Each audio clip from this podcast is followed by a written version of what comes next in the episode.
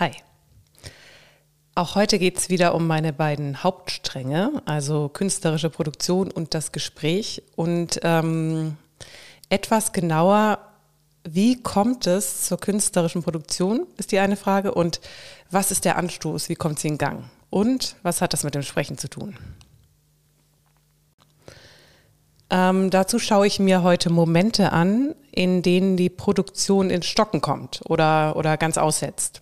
Meist, um dann irgendwann wieder in Gang zu kommen, wenn auch oft in veränderter Weise. Also heute spreche ich über Schaffenskrisen und, und Erweckungsmomente. Also ähm, mir geht's heute um genau die Momente, die eine Wende oder Kehre darstellen. Also ähm, das, was Badiou äh, ein Ereignis nennen würde. Mich interessieren also die Momente, in denen man eigentlich die Sprache verliert, um sie dann irgendwann wieder zu gewinnen. Und mich interessiert natürlich, was man, was man danach zu sagen hat. Und natürlich geht es mir dabei wie immer um das Verhältnis von ähm, Lust, Wahrheit, Begehren und Produktion. Und dazu arbeite ich teilweise auch wieder mit dem Personal der letzten Folgen. Also Gilles Deleuze ist dabei und Marcel Proust. Und auch Alain Badiou darf äh, etwas vom Rande aus zusehen. Aber meine Hauptfigur heute ist äh, Roland Barth. Und dann gibt's auch noch einen, einen Gastauftritt von ähm, Peter Sloterdijk. I know. Aber Sloterdijk äh, drängt sich in diesem Kontext einfach auf, denn er hat 2012 ein Buch veröffentlicht, einen 500-seitigen Bestseller, ähm, den ich für das heutige Thema einfach nicht ignorieren kann. Denn er trägt den sehr bezeichnenden Titel Du musst dein Leben ändern. Ausrufezeichen. Der Titel ist ein Zitat, ein sehr berühmtes Zitat. Das ist eine Zeile aus einem Rilke-Gedicht über, über eine Apollo-Skulptur. Und darin, ähm, in diesem Gedicht betrachtet oder besingt Rilke ein Torso, also ein in Stein gehauenes äh, Körperfragment. Und ähm, ich weiß nicht viel über Gedichte, außer dass ich sie manchmal gerne lese, aber das Internet erzählt mir, dass es ähm, dieses Gedicht in die Kategorie des Dinggedichts fällt, in der Rike die Dinge selbst zu Wort kommen lassen wollte.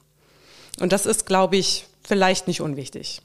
Denn schließlich deutet sich ja an, dass es irgendwie auch um ein Gespräch geht, also ein Ding, das, das antwortet, das zurückschaut.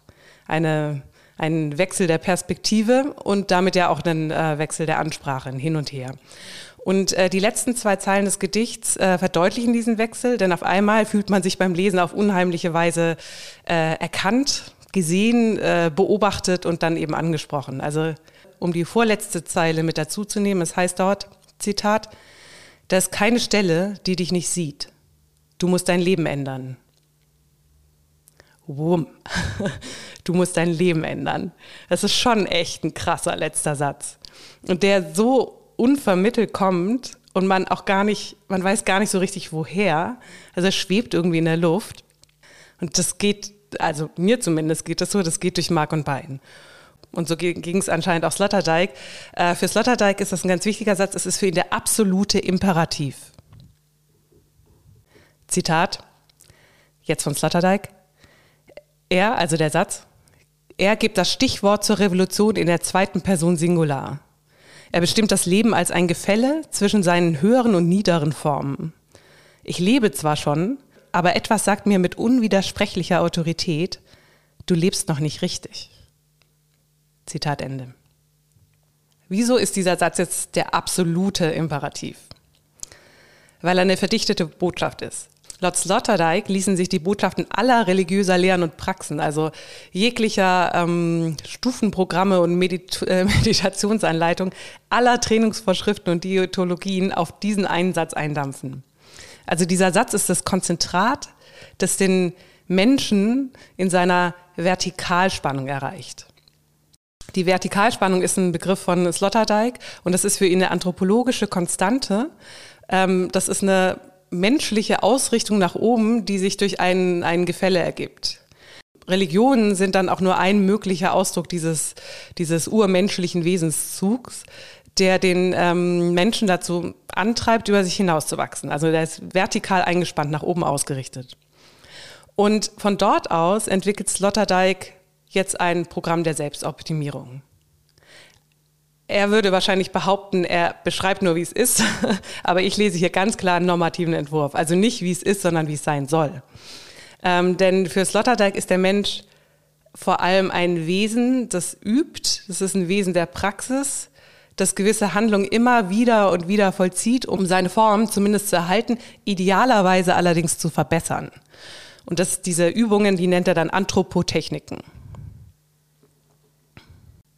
Der Ruf, den Rilke erhält, also du musst dein Leben ändern, ist ein Ruf einer höheren Instanz, auf die wir uns immer ausrichten, also eine Art Ideal, eine, eine, eigentlich eine Art Lehrstelle, an die wir lange Gott gesetzt haben. Die Stelle kann aber auch von was anderem besetzt sein, zum Beispiel von der Kunst, wie bei Rilke, oder von einem Personal Trainer, der dann die Liegestützen abzielt, die man noch zu leisten hat. Ähm, das Entscheidende ist, dass es ein Gefälle gibt, also eine Autorität. Wir fühlen uns von oben angesprochen.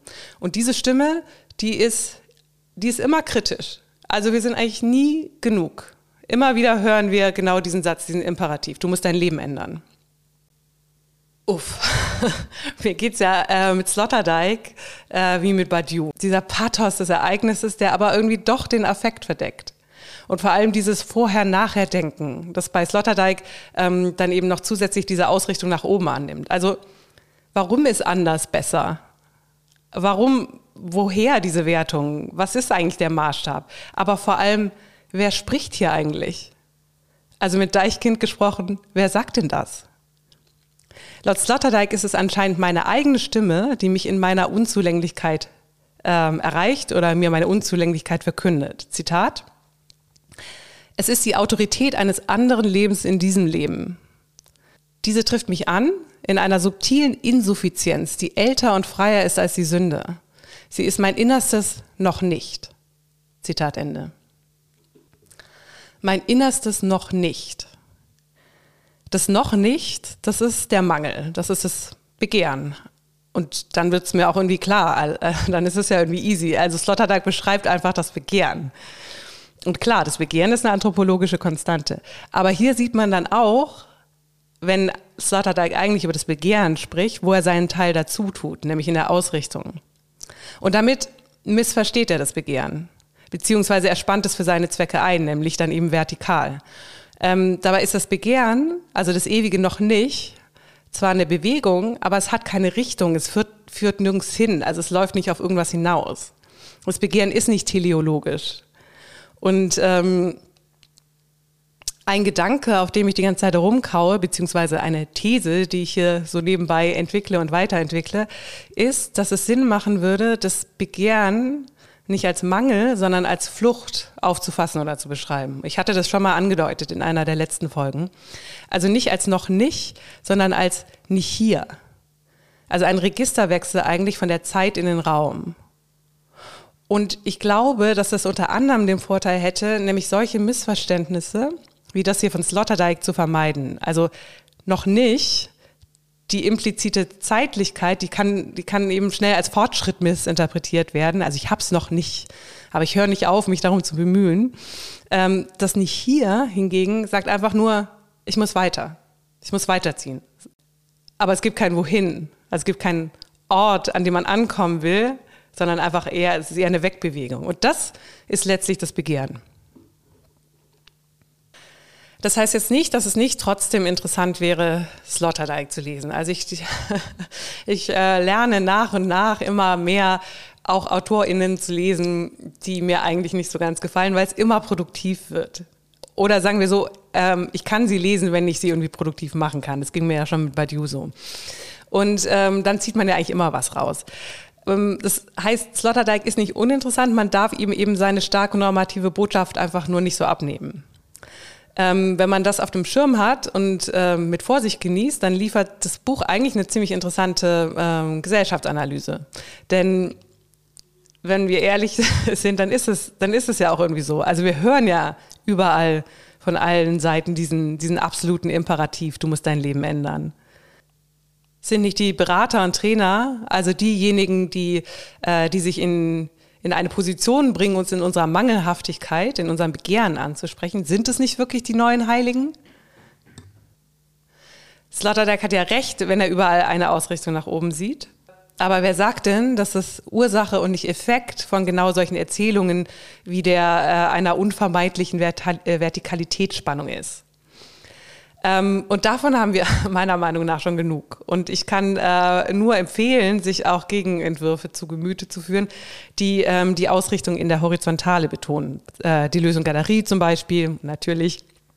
Aber um ähm, zwei zeitgenössische Stimmen aus der Queer Theory zu nennen. Ähm, Jack Halberstam schreibt dazu in The Queer Art of Failure und auch sehr zu empfehlen Catherine Bon Stockton, Growing Sideways. Ähm, ich habe eben gesagt, dass mir der Pathos von Sloterdijk nicht passt. Also, dass er mich irgendwie an Badiou erinnert und dass ich glaube, dass er den Affekt verdeckt. Das, das klingt zunächst wie ein Widerspruch. Also ist nicht Pathos Affekt? Ähm, das würde ich gern etwas genauer erklären und damit zu einem anderen Autor überleiten, der aus einer tiefen Krise heraus beschließt, dass er sein Leben ändern muss, nämlich Roland Barth. Im Jahr 1978, ähm, zu diesem Zeitpunkt ist er 63 Jahre alt, stellt sich Roland Barth vor seine Studierenden und verkündet, er befinde sich in der Mitte seines Lebens. Nicht in der arithmetischen Mitte, ähm, aber an einem Punkt, an dem sich die Wasser scheiden, wie er sagt, auf der Mitte des Weges. Und das ist für ihn ein Unterschied. Barth spricht nicht von einer klischeehaften Midlife-Crisis, die einen so um die 40 rum erreicht. Ähm, in die Mitte des Lebens kann man immer geraten. Und mit diesem Ausdruck Mitte des Lebens, übrigens ein Dante-Zitat aus der göttlichen Komödie, bezieht er sich auf, Zitat, ein Ereignis, ein Moment, eine als bedeutungsvoll erlebte feierliche Veränderung eine Bewusstwerdung, die so total ist, dass sie den Anstoß und die höchste Rechtfertigung zu einer Reise, einer Pilgerfahrt zu einem neuen Kontinent gibt. Zitat Ende.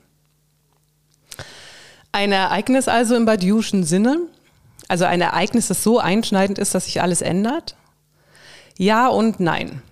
Denn äh, während das Ereignis bei Badiou eine, eine punktuelle Umkehrung ist, eine Art Berufung, wie Rike sie erlebt und Sloterdijk sie beschreibt, ähm, aus der Treue zum Ereignis wird dann bei Sloterdijk äh, einfach die Übung. Während Badiou eben so eine Umkehrung beschreibt, beschreibt Barth eine äh, längere Episode. Auch bei Barth gibt es einen Einschnitt, ein schreckliches Ereignis, nämlich äh, einen Verlust. In seinem Fall ist das der Tod seiner Mutter. Doch das Ereignis selbst ist noch gar nicht der Wendepunkt. Zunächst stürzt er, also schon ein Wendepunkt, aber nicht der Wendepunkt aus der Krise wieder raus. Zunächst stürzt er eben in die Krise, also in eine äh, Phase tiefer äh, Trauer und Depression, äh, die ihn ja sein ganzes Leben nochmal neu überdenken lässt. Für ihn ist das das Ereignis, das ihn in die Mitte seines Lebens ähm, versetzt. Denn ähm, die Mitte des Lebens ist wie er sagt, nichts anderes als der Moment, in dem man entdeckt, dass der Tod real ist, dass der Tod wirklich ist. Und auf diese, diesen, diesen Verlust folgt dann eine längere Phase, die Barth als langsam Tod im Schneckentempo bezeichnet, als Rückzug aller Besetzungen, als die Unfähigkeit, jemanden äh, oder die Welt zu lieben. Und diesen Zustand nennt er Akedia oder Akedia. Ich weiß ehrlich gesagt gar nicht, wie man es ausspricht. Ich sag mal Akedia. Ähm, sein ganzes bisheriges Leben erscheint ihm jetzt wie so eine Art einziger Wiederholungszwang. Barth verliert also seine, seine Weltliebe, sein libidinöses Verhältnis zur Welt. Man könnte auch sagen, er verliert sein Begehren. Und auch hier meine ich nicht das alltagssprachliche, also das bewusste Begehren, also seine Ziele und bewussten Wünsche, sondern dass ihn etwas weg oder antreibt, weil es ihm fehlt, weil ihm etwas fehlt. Also er funktioniert nur noch als mechanische Bewegung, als Wiederholungszwang, als reine Routine, als, als Roboter des Alltags. Und es ist hier, dass er sich, wie er sagt, am Scheideweg wiederfindet, in der Mitte seines Lebens und den Ruf des Begehrens hört. Du musst dein Leben ändern. Also die Wende passiert erst hier. Und sie ist auch weniger eine Berufung als die Entscheidung der, Zitat, Erschütterung der Lebensmitte einen Inhalt zu geben. Zitat Ende. Und das ist der Unterschied zu Badiou. Also das Ereignis offenbart keine Wahrheit, zu der man sich dann in der Folge bekennt, indem man sie produziert. Oder, oder wenn es eine Wahrheit gibt, dann ist es die Wahrheit der Vergänglichkeit, die Einsicht, dass der, dass der Tod real ist aber der Lebensmittel einen Inhalt zu geben, ist etwas ganz anderes. Also es ist keine Berufung, sondern es ist eine Entscheidung. Und der Inhalt muss erst produziert werden. Es kann also für Barth keine Treue zum Ereignis geben wie bei Badiou, denn was wäre das denn, die Treue zum Tod? ähm, das einzige Ereignis ist der Tod, sagt Barth an anderer Stelle. Zitat, alles andere ist im Grunde Diskurs. Alles andere ist Sprache. Die Wirklichkeit lässt sich nie fassen, nie besitzen. Sie ist immer Sprache, die auf eine andere Sprache verweist. Selbst die Liebe. Aber der Tod ist das Ereignis, das aus der Sprache heraustritt. Zitat Ende. Der Tod bildet quasi den Horizont für eine Praxis des Lebens und damit für einen Inhalt, den Barth aber selber produzieren muss. Und was macht er jetzt? Für was entscheidet sich Barth? Er beschließt, einen Roman zu schreiben. Warum gerade einen Roman? Weil der Roman, wie er sagt, Praxis des Kampfes gegen die Trockenheit des Herzens ist weil der Roman die Welt liebt, weil er sie umfasst, weil er sie umarmt. Angesichts des Ereignisses des Todes entscheidet sich Roland Barth also für die Liebe, für die Weltliebe, die die Trockenheit des Herzens, also die Arcadia, bekämpft. Eine, wie er sagt, tiefgründige, dunkle, unvermeidliche, ontologische Liebe. Und das darf man nicht als Liebeskitsch missverstehen. Also für Roland Barth ist es jetzt existenziell. Denn das, das Skandalon der menschlichen Existenz ist für ihn genau dieser Widerspruch dass es Tod und Liebe gleichzeitig gibt. Und wenn man sich mal umschaut, dann merkt man ja, dass das auch ist, was die Menschen von jeher beschäftigt. Tod und Liebe. Glück und Leid, Schmerz und Lust. Also von der Theodizee bis äh, Woody Allen, eigentlich geht es immer um diesen einen Skandal. Der Roman steht für Barth, also für die Rückkehr der Weltliebe. Er sagt aber auch, dass es äh, auch ein anderes Format hätte sein können, dass der Roman einfach dafür steht, eine neue Form zu finden. Im Englischen heißt äh, der Roman ja auch einfach Novel, das trifft es eigentlich ganz gut, was Neues. Du musst dein Leben ändern, übersetzt sich für Roland Barth also mit, du musst eine neue Form finden. Und damit trickst er sich auf wunderbare Weise selbst aus und das ist ihm auch bewusst. Er sagt selbst, dass der Roman eine Fantasie ist, ein Phantasma, von der er nicht weiß, ob sie sich je realisieren wird. Seine Methode ist so zu tun, als ob, aber voller Ernsthaftigkeit. Die Wissenschaft sagt, er tut ja auch nichts anderes. Also was ist schon eine Hypothese anderes als so zu tun, als ob? Er tut also so, als ob er einen Roman schreiben will und unter dem Vorwand, einen Roman zu schreiben, beginnt er wieder zu produzieren. Ein ganzes Semester lang hält er also seine Vorlesung mit dem Titel Die Vorbereitung des Romans, die er genauso gut auch als ob hätte nennen können, wie er sagt. Und diese Vorlesung ist meiner Meinung nach das eigentliche Werk. Und zwar ein Meisterwerk. Ein Meisterwerk, aber als Nebenprodukt einer phantasmatischen Fiktion. Also es ist eine geniale Strategie. Mit dem Roman erschafft sich Roland Barth also ein neues Objekt seines Begehrens, etwas, das er noch nicht hat. Und zwar, um von dort wegzukommen, wo er ist, also in der Mitte seines Lebens. Und er, er notiert auch in seinem Vorlesungsmanuskript, Zitat, Roman, eine Art großer Ausweg, Gefühl, dass man sich nirgends sonst noch wohlfühlt. Zitat Ende. Er baut sich also ein noch nicht, ich habe noch keinen Roman geschrieben, das ihm sagt, das ist nicht hier. Das findest du nicht hier. Nicht im Wiederholungszwang, nicht in deinem alten Leben. Du musst dein Leben ändern. Von verbessern ist hier wohlgemerkt überhaupt nicht die Rede. Und das ist auch, warum ich mitgehe, wenn Barth betont, dass, äh, dass es eine Wahrheit des Affekts gibt und diesen Pathos nennt und nicht mitgehe, wenn Sloterdijk seinen Pathos zum großen, aber doch irgendwie total abgeklärten Programm macht, aber zu lässig oder irgendwie doch zu gelehrt rüberkommen will, um den Affekt, die Rührung, die partikulare Einzelempfindung wirklich ernst zu nehmen. Also bei Roland Barth gibt es eine Vielzahl der Affekte. Es gibt Rührung, Lust, Zärtlichkeit, Euphorie. Und er macht es sich eben zur Aufgabe, den Pathos in seinem Schillern zu untersuchen, in seiner Vielfalt. Und er bemisst nicht einfach den Affekt nach, nach seiner Intensität, als würde man so einen Hahn voll auf oder zudrehen, je mehr, desto besser, sondern er hört ganz genau hin und unterscheidet.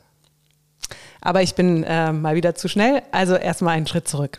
Denn was ich eben gesagt habe, das klingt jetzt auf einmal so einfach. Okay, ich bin in der Krise, ich habe mein Begehren verloren, dann erschaffe ich mir eben ein neues Objekt des Begehrens. Ganz so einfach ist es natürlich nicht. Das weiß jeder, der selbst schon mal im Schaffen oder einfach im Leben feststeckte. Und auch für Bart ist es nicht so einfach. Zunächst ist auch er einfach ganz schön lost. Aber in dieser Schwebe sucht er nach irgendwas, an dem er sich festhalten kann. Ähm, also einen ersten Punkt, an den er anknüpfen kann. Lacan würde sagen, er muss einen Stepppunkt setzen. Also einen signifikanten, der gewissermaßen als Anker funktioniert, um Sinn in, ins Chaos der Bedeutungen einzuführen, rückwirkend äh, das Chaos der Bedeutungen sinnfällig zu ordnen. Und in dem Fall von Roland Barth ist dieser Halt eine Identifizierung. Eine Identifizierung stellt eine Verbindung her zwischen mir und der Person, mit der ich mich identifiziere, also eine Verknüpfung. Und mit wem identifiziert sich Roland Barth jetzt? Er identifiziert sich mit Marcel Proust. Warum Proust? Ähm, es gibt Ähnlichkeiten. Auch äh, Proust hatte seine ähm, geliebte Mutter verloren und darüber sein Begehren zu schreiben. Und doch hat das irgendwie wieder, nicht nur wieder entfacht, sondern geschafft, genau darüber zu schreiben. Barth identifiziert sich mit äh, Proust also als begehrendem Subjekt. Zitat, nicht mit dem renommierten Autor eines monumentalen Werks, sondern mit dem bald sich abquälenden, bald überschwänglichen, aber jedenfalls bescheidenen Arbeiter, der sich eine Aufgabe gestellt hat, der er von Anbeginn seines Vorhabens seinen absoluten Charakter verliehen hat.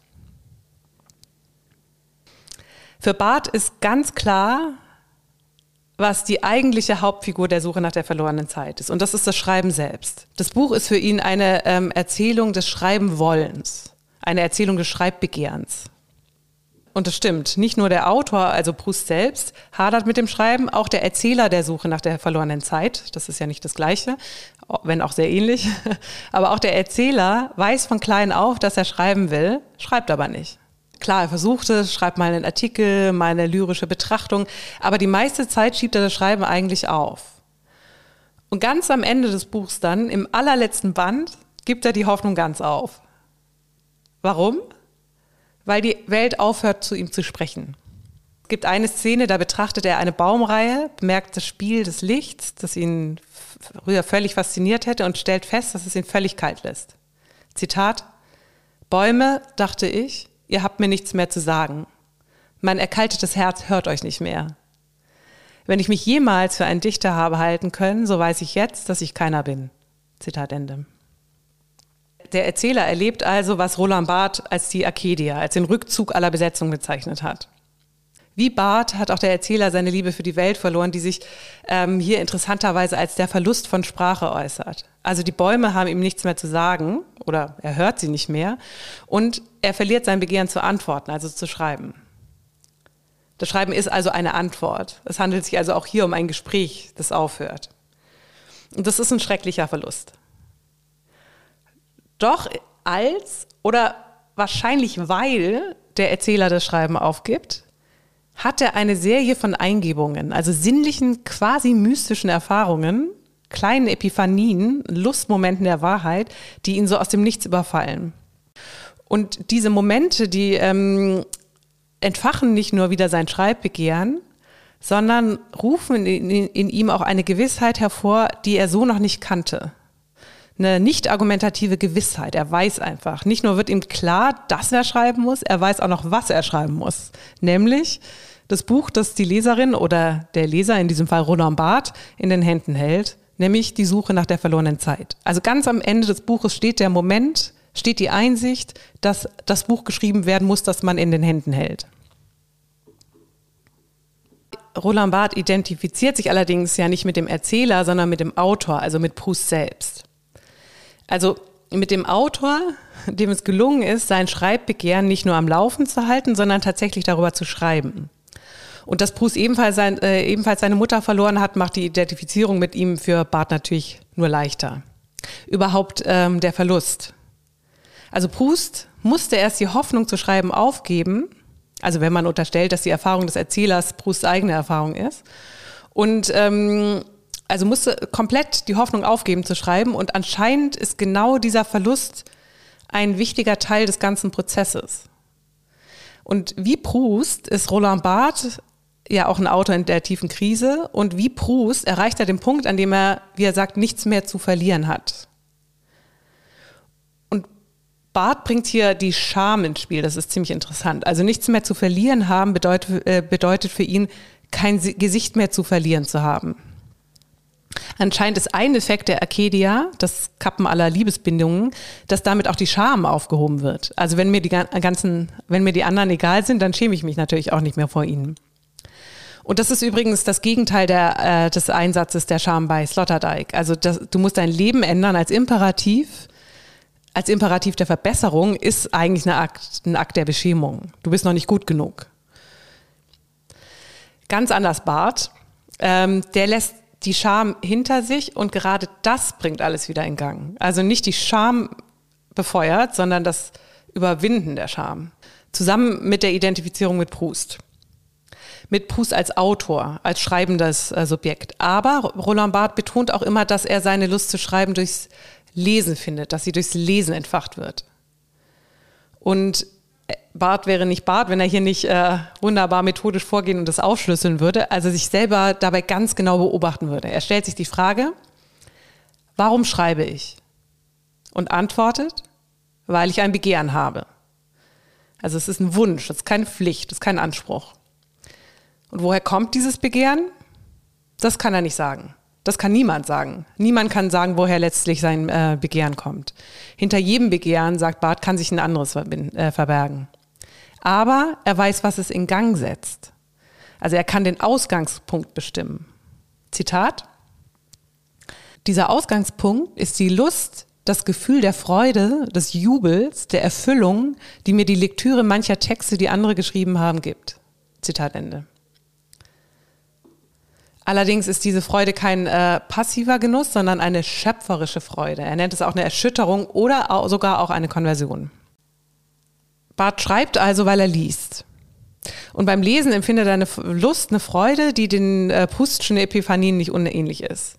Wir können also festhalten, Barths Schreibbegehren wird durch zwei Dinge angekurbelt. Erstens eine Identifizierung und zweitens durch eine Lusterfahrung. Über die Identifizierung habe ich ja gerade schon gesprochen. Die Lusterfahrung, das würde ich mir jetzt gerne etwas genauer ansehen. Und darüber einer Frage nachgehen, die mich umtreibt. Nämlich, wie verhalten sich Lust und Begehren zueinander, wenn es um Produktion geht? Was meint Roland Barth, wenn er sagt, das, was ihn, das, was in ihm das Begehren zu schreiben auslöst, seien Momente der Lust? Und jetzt, jetzt wird's richtig interessant. Denn wenn Barth in seiner Lektüre an Stellen stößt, die in ihm Lust auslösen, dann, weil er fühlt, dass sie wahr sind. Diese Stellen sind für ihn Momente der Wahrheit. Zitat. Ich finde keinen anderen Ausdruck dafür. Auf einmal fällt die Literatur ganz und gar mit einem Schrei zusammen. Zitat Ende. Aber der Augenblick der Wahrheit hat nichts mit Realismus zu tun. Also wahr heißt hier nicht realistisch dargestellt. Wahr ist, ein Schrei aus den Eingeweiden, ein Moment, in dem der Körper der Metaphysik begegnet, wie er schreibt, Lust und Wahrheit. Also Lust als Wahrheitserfahrung. Das ist doch bemerkenswert, oder? Und was ist denn nun diese Wahrheit? Das ist schwer zu sagen, denn was Barth hier beschreibt, ist eigentlich eine Erfahrung außerhalb der Sprache, also ein Moment höchster Verdichtung. Sinnlich zu erfahren, aber dann doch außerhalb des Sinns. Zitat, der Augenblick der Wahrheit ist keine Enthüllung, sondern vielmehr Auftauchen des Uninterpretierbaren, der letzte Grad des Sinns, dessen, wonach es nichts mehr zu sagen gibt. Zitat Ende. Okay, hier könnte man jetzt aufhören. Wenn es nichts mehr zu sagen gibt, warum dann noch weitersprechen? Also man könnte das jetzt einfach unter mystischer Erfahrung verbuchen, also im Barts Fall eben eine mystische Leseerfahrung vielleicht noch so auf ein paar MystikerInnen verweisen, das dann irgendwie geschichtlich einpflegen und es dabei belassen. Aber das, das reicht Bart nicht und äh, mir auch nicht. Und das hat auch den Mystikerinnen nicht gereicht.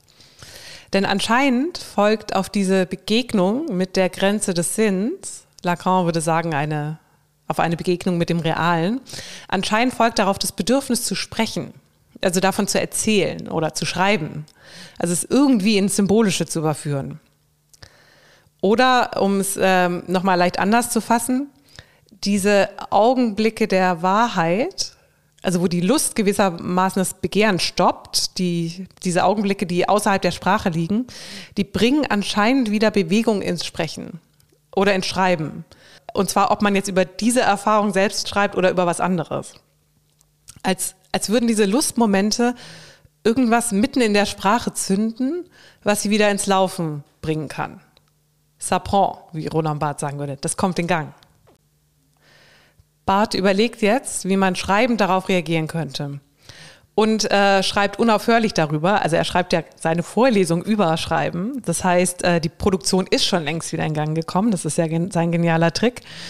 Ähm, aber auf der inhaltlichen Ebene behandelt er das Thema eben auch und beginnt nun verschiedene Textformen zu untersuchen und zu vergleichen. Und es führt ihn dann dazu, dass er in seiner Vorlesung die Vorbereitung des Romans zunächst sehr lange über das Haiku, also die kürzeste denkbare Form spricht. Äh, ich kann mir vorstellen, dass das bei manchen ZuhörerInnen für Irritation gesorgt hat. Also der Mann sagt, er will einen Roman schreiben und jetzt spricht er erstmal mehrere Sitzungen lang über das Haiku. Why? Weil Bart merkt, dass sein Schreibbegehren eben durch Lustmomente angestoßen wird, die Augenblicke der Wahrheit sind und sich nun fragt, ob man diese Wahrheit nicht nur lesen, ja also zufällig begegnen, sondern sie auch schreiben kann. Und da es sich bei diesen Momenten, wie gesagt, um flüchtige Augenblicke höchster sinnlicher Verdichtung handelt, landet er bei dem Format, das das am ehesten produziert oder festhalten kann. Die Notiz, das Haiku, die kleinste Form. Und der Roman, der Roman kann nicht Träger einer Wahrheit sein, sagt Barth. Das ist nicht seine Aufgabe. Warum nicht? Naja, der Roman ist schlicht gesagt zu lang. Das klingt erstmal merkwürdig, aber der Roman enthält zu viele Wörter, zu viel Sprache, er breitet sich zu sehr aus. Er wuchert metonymisch, sagt Barth. Er produziert zu viel Sinn, doch wie wir eben gesehen haben, sind Augenblicke der Wahrheit eben Momente, wo der Sinn aufhört.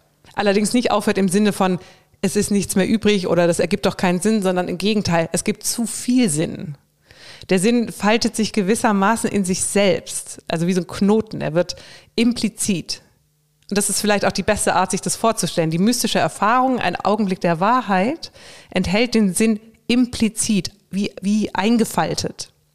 I know it when I see it, because I feel it. Deleuze würde sagen, der Sinn rollt sich ein. Und die Sprache dagegen macht ihn explizit, also sie entfaltet ihn, sie breitet ihn aus, sie versucht ihn abzuwickeln, metonymisch, Wort um Wort um Wort. Deshalb sind, deshalb sind Sprachformen, die den Sinn schichten, also vieldeutig sind, am besten geeignet, um diese Momente zu fassen. Also das Bild, die Metapher, das Gedicht. Für Barths Geschmack sind manche dieser Formen allerdings zu verdichtet, denn Sprachbilder laufen wiederum Gefahr, stereotyp zu werden. Sie wirken schnell abgegriffen, als hätten sozusagen die Patzer der all der vorigen Sinnsucher die Metaphern über die Jahre des Gebrauchs abgewetzt und rundgeschliffen. Und deshalb liebt Barth das Haiku. Es bewegt sich ähm, auch an der Grenze des Sinns, aber es bewahrt eben auch die Flüchtigkeit eines Moments und lässt damit die Wahrheit gewissermaßen kurz aufscheinen, bescheiden, im Vorübergehen. Okay, aber was ist dann mit Proust? Der steht ja sozusagen ganz am anderen Ende der Skala, das, das längste Format. Also hätte Proust statt 4500 Seiten die Suche nach der verlorenen Zeit zu schreiben, nicht auch so ein, so ein paar Haiku schreiben können, um seine Wahrheitsmomente festzuhalten? Also ein Haiku über die Madeleine, ein, also den, das Gebäck, das in den Tee taucht, eins über die Pflastersteine, die ihn an Venedig erinnern so ein paar Zeilen sorgsam aufs Blatt geworfen, so? Hätte er, macht er aber nicht. Und zwar aus zwei Gründen.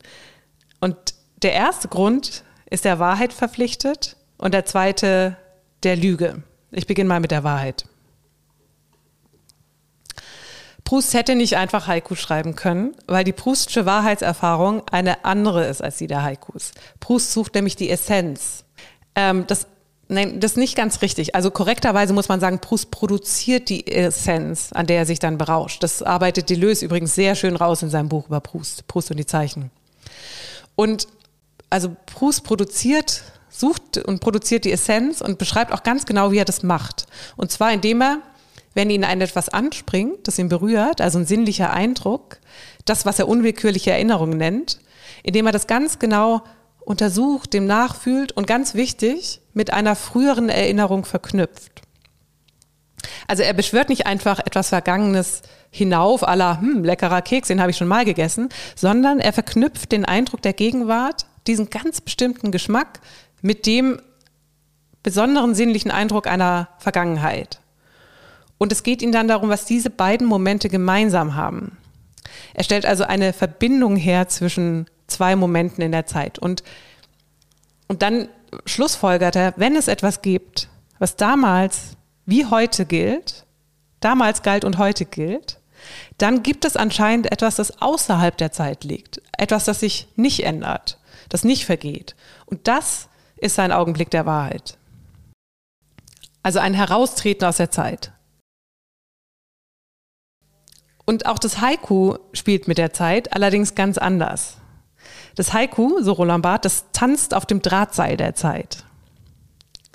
Etwas, ähm, etwas leuchtet auf für einen kurzen Moment, taucht auf, aus dem Dunkeln auf, ganz bescheiden leuchtet auf, bevor es wieder im Dunkel verschwindet. Und die Erregung, die Lust ist hier eher so eine Art Rührung beim Lesen, nämlich von der Schönheit gestrahlt worden zu sein. Und überhaupt sagt Barth, vielleicht ist das Schönheit, vielleicht ist die Definition von Schönheit ein Aufleuchten zwischen zwei Tonen. Also dass etwas aus dem Dunkel heraustritt, aufleuchtet, blinkt, wie er sagt, und wieder verschwindet. Übrigens ist diese Formulierung äh, zwischen zwei Toten und in Verbindung mit der Schönheit ziemlich sicher eine Anspielung auf Lacans äh, Antigone-Interpretation in Seminar 7, aber das nur so als Verweis.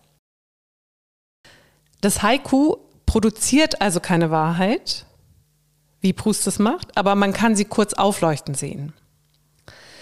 In beiden Fällen allerdings ist die Nadel, die ausschlägt, das ist der Effekt. Oder eine ganze Bandbreite von Effekten, also Spielarten der Lust, Rührung, Euphorie, Erregung. Ich habe es ja schon gesagt, Roland Barth ist hier ganz genau. Und er entwirft hier schon, was er da in die helle Kammer, seinem Buch über Fotografie, dann eine Phänomenologie der Affekte nennen wird. Und ich kann nicht stark genug betonen, wie mutig es ist. Also eine Wissenschaft zu, nicht zu begründen, aber anzudeuten, die ihren Wahrheitswert am Affekt bemisst. Okay, der zweite Grund, ich hatte ja gesagt, es gibt zwei Gründe. Der zweite Grund, warum Proust nicht einfach ein paar Haikus geschrieben hat, ist nicht die Wahrheit, sondern die Lüge. Denn der Roman, der kann etwas, was das Heiko nicht gut kann, nämlich elaboriert Lügen.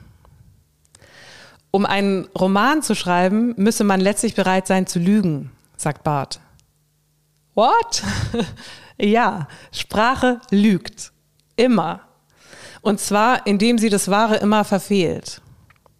Also der Begriff bekommt, bekommt die Sache nie zu fassen, außer vielleicht bei Hegel, aber da ist es auch nur Programm und nicht Beschreibung der, der Realität.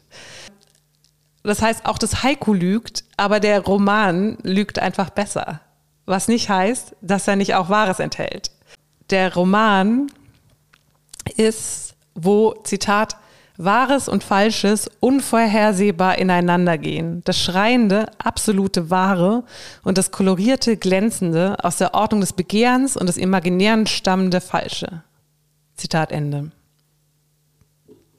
Dort, wo das Symbolische, das Reale nicht fassen kann, da öffnet sich der Raum des Imaginären. Und dort wuchert das Falsche. Und das ist so wunderbar undogmatisch. Also wahr und falsch sind für Barth einfach keine moralischen Kategorien. Genauso wenig wie für Proust. Und, bei, und für Deleuze übrigens auch nicht. Also Deleuze sagt, in der Philosophie geht es nicht darum, ob etwas wahr oder falsch ist. Das ist ein ganz großes Missverständnis sondern es geht darum, ob etwas interessant oder banal ist. Und sind nicht Wahrheiten irgendwie immer schrecklich banal? Also selbst, selbst Barth sagt ja, am Ende geht es immer um dasselbe alte Skandalon, dass es Liebe und Tod gleichzeitig gibt. Und deshalb sagen doch alle Gurus durch alle Zeiten irgendwie immer das Gleiche. Und deshalb handeln auch alle Lieder von der Liebe und von dem Tod. Und das ist auch irgendwie banal. Was aber nicht heißt, dass wir nicht trotzdem erschauern, wenn diese Banalität so richtig gut gesagt ist. Und dieses Erschauern, das ist Jouissance. Ich sortiere das mal so. Es gibt zwei Register, das Begehren und die Lust. Die Bewegung und das Erschauern. Die Sprache, also die Lüge oder das Falsche, das ist der Ort des Begehrens. Und die sinnliche Empfindung, das ist der Ort der Wahrheit. In der Produktion berühren sich diese beiden Register. Und deshalb gibt es sowas wie einen Eros des Sprechens oder des Bewegens von Sinnen, der sich mit einer sinnlichen Lust an der Sprache selbst kreuzt. Das geht zusammen, das kann man eigentlich gar nicht trennen. Wenn man es, wenn man es doch trennen wollte, also manchmal will man ja begrifflich Dinge trennen, um damit weiterzuarbeiten, dann, dann könnte man zwei Achsen unterscheiden, so wie Lacan Metapher und Metonymie unterscheidet. Äh, in der freudschen Sprache wären das Verdichtung und Verschiebung oder ich würde sagen Implikation und Explikation oder Wahrheit und Lüge. Wobei ich äh, Lüge im allerbesten Sinne meine, denn was wäre ein Text ohne die Lüge? Dazu nochmal Barth über den Roman, Zitat. Ich stelle ihn mir als Gewebe vor, als eine riesige lange Stoffbahn, die mit Illusionen, Trugbildern, Erfindungen, Falschem, wenn man so will, bemalt ist. Als glänzendes, koloriertes Tuch, Schleier der Maya, hier und da mit Augenblicken der Wahrheit besät, die seine absolute Rechtfertigung sind. Zitat Ende. Der Roman kann die Wahrheit zwar nicht leisten, aber der, auch der Roman ist der Wahrheit verpflichtet. Würde ein Werk jedoch nur aus Wahrheitsmomenten bestehen, dann, dann wäre das Ausdruck, nicht Darstellung der Wahrheit. Und ähm, mal ehrlich, wer wollte 4500 Seiten lang Lustschrei lesen? Das wäre vielleicht ein interessantes Konzeptbuch. Man würde mal darin blättern, aber niemand würde das lesen. Und was ist denn das Großartige an der Suche nach der verlorenen Zeit? Das ist doch die Mischung. Also, dass sich das Erhabene im Trivialen zeigt und mit dem Trivialen mischt. Dass ich äh, seitenweise die besten, witzigsten Gesellschaftsbeschreibungen lesen darf, also Psychogramme, die ganze Klassenstile, Manierismen der sozialen Distinktion beschreiben, die Bourdieu einfach so vorwegnehmen. Dass ich hier die beste, schonungsloseste Analyse der Trivialität der Liebe finde. Also dass Proust beschreibt, dass Liebe eben beides ist, das Erhebendste aller Gefühle und zugleich das Trivialste. Nicht nur, weil sich die Liebe wiederholt, sondern weil wir, weil wir genervt vom anderen sind, weil wir eitel sind, weil wir eifersüchtig sind, weil wir uns langweilen und weil wir, ehrlich gesagt, andere langweilen. Dass es aber wiederum nicht heißt, dass es nicht Momente der absoluten Rührung und Verzückung gibt, also Momente der zur Lust verdichteten Weltliebe. Die Suche nach der verlorenen Zeit enthält eben nicht nur eine verdichtete Botschaft. Hier gibt es, wie gesagt, kein richtig oder falsch, kein gut oder böse. Und das verbindet sie, finde ich, auch mit der Ethik der Psychoanalyse. Also erstmal ist alles interessant, einfach weil es existiert. Und dann gilt es natürlich, die richtige Form zu finden, um dieses, um diesem schillernden, oszillierenden Gewebe gerecht zu werden. Aber Wahrheit als Wahrheit für alle gibt es nicht, denn das wäre Ideologie. Und deshalb ist die Proustsche Wahrheit, genau wie die von Roland Barth, eine Wahrheit der Affekte, nicht der Ideen. Ganz anders als zum Beispiel die von Sloterdijk oder Badiou. Sloterdijk und Badiou ähm, wissen schon, was sie sagen wollen und sie haben eine ganz klare Botschaft. Und deshalb lässt sich das Buch von Sloterdijk eben auf seinen Titel reduzieren. Du musst dein Leben ändern es braucht den Rest des, des, Gedichts gar nicht, also des riekischen Gedichts, auch wenn äh, Sloterdijk das pflichtbewusst im Buch abdruckt und behandelt. Mm, aber eigentlich reicht ihm dieser eine Satz. Und das Gleiche gilt auch für Badiou's Paulus. Ich hatte ähm, in der letzten Folge schon erwähnt, dass äh, Badiou ein eigentlich ziemlich gutes Buch über Paulus geschrieben hat. Äh, aber was passiert in dem Buch? Da fällt Saulus auf dem Weg äh, nach Damaskus vom Pferd und verkündet danach seine Botschaft. Jesus ist auferstanden. Und damit wird Paulus für Badiou zur wichtigsten Figur des Christentums, sogar wichtiger als Jesus selbst, weil er eine einzige unmögliche Botschaft hat, die alles verändert. Das ist, das ist ganz schön preachy.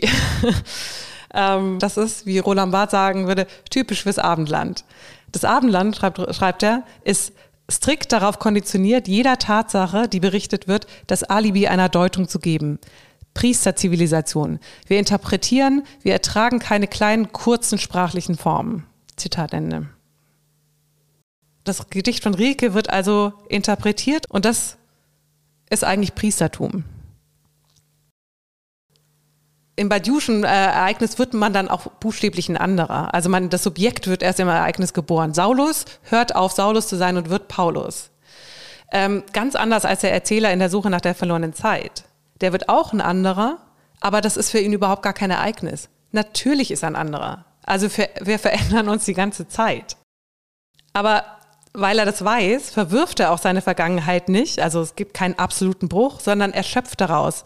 Und er schreibt darüber. Er schreibt über das bunte, schillernde Gewebe seines Lebens, das einige Wahrheitsmomente enthält und viele Trivialitäten.